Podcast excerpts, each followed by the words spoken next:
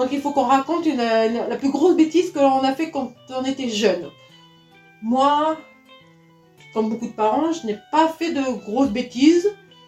Des bêtises, à ma connaissance, soit je les ai oubliées, soit j'en ai pas fait.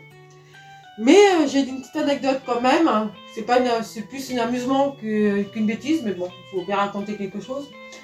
Donc, eh ben, écoutez, euh, j'étais à l'école, donc euh, au lycée agricole euh, Saint-Terrier. Donc, j'étais interne. Et à l'internat, ben, il faut aussi, comme, comme à la maison, se doucher. Et à la douche, à l'époque, le haut n'était pas fermé. Donc, la maîtresse au père, elle va se doucher et tout. Je me remplis la bouteille d'eau d'un demi- d'un demi-litre d'eau froide. Et puis, j'ai attendu, j'attendais que ben, justement que l'eau coule plus. Et que justement, elle était en train de se rhabiller. Donc, euh, elle était en train de se rhabiller. Qu'est-ce que je fais? Je lui balance l'eau froide à. à- euh. Je lui, ba- je lui balance euh, l'eau froide à travers la douche. Donc, du coup, elle était trempe. Elle fait Oh mince, elle sort, elle fait Toi, je t'aurai la prochaine fois. Je lui dis Bah écoutez, bah, écoute, pas de problème. Je suis opérationnelle pour la prochaine fois. Et puis, donc, je sais pas si je vous ai dit, mais j'ai une soeur jumelle aussi qui est, qui est avec moi. Et donc, j'ai dit à ma compagne de chambre Va vite voir la maîtresse au père va lui dire qu'il y a, y a Christelle. Donc moi je m'appelle Christelle du coup. Il y a Christelle qui va sous la douche. Alors pas de problème, elle va lui dire et tout. Moi je donc elle a dit chouette, je vais avoir ma vengeance et tout. Bon, la vengeance sympathique quand même parce qu'elle elle avait pris juste un petit verre d'eau. Et ma soeur elle va à la douche. Et elle est toute contente, ma soeur elle, sort de la douche, elle dit je vais t'avoir, je vais t'avoir. Elle balance euh, le verre d'eau sur elle. Et moi j'étais à la porte elle me dit oh la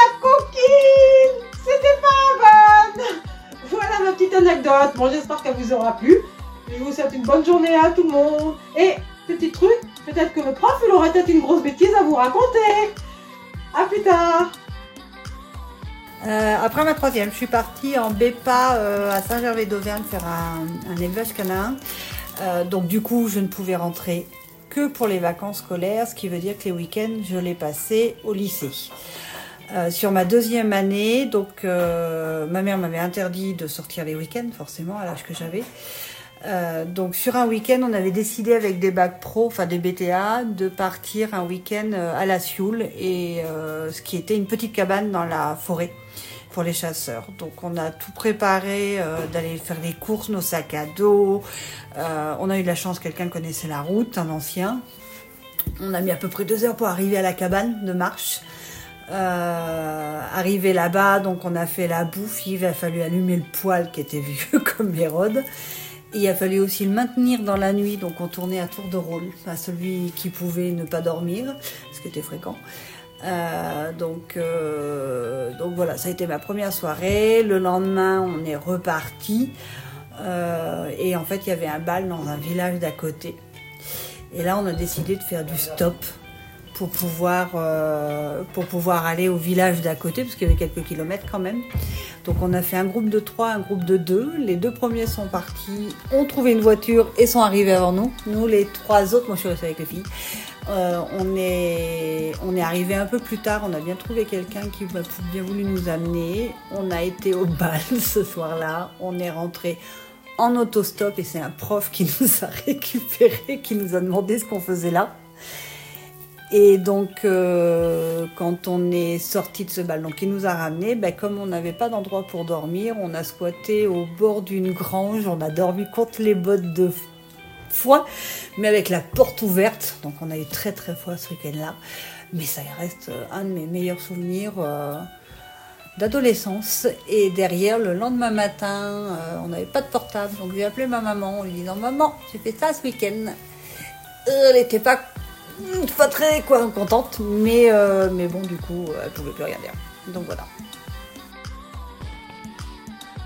Oui, ben les souvenirs de, de jeunesse, c'était des bons souvenirs comme la période des batteuses à la fin de l'été, quand la récolte avait été engrangée, on engrangeait la moisson dans, dans les granges et après on faisait la batteuse. Et la, la batteuse, c'était l'occasion d'une fête avec une fête de famille.